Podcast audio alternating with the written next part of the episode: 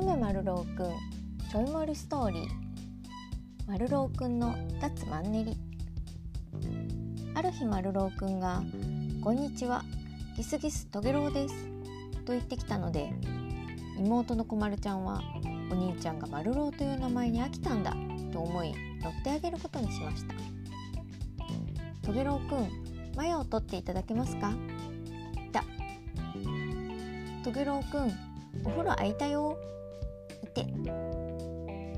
トゲロウくんは本当に顔の輪郭や体がトゲトゲの形になって体が当たるたんびにこまるちゃんは悲しい顔になりました。気づいたまるろうくんが「僕はまんまるまるろうくんニコニコまんまるまるろうくん」と歌うとこまるちゃんはパーッと明るい顔になりました。まんまるさんちはやっぱりまんまるがいいですね。おしまい。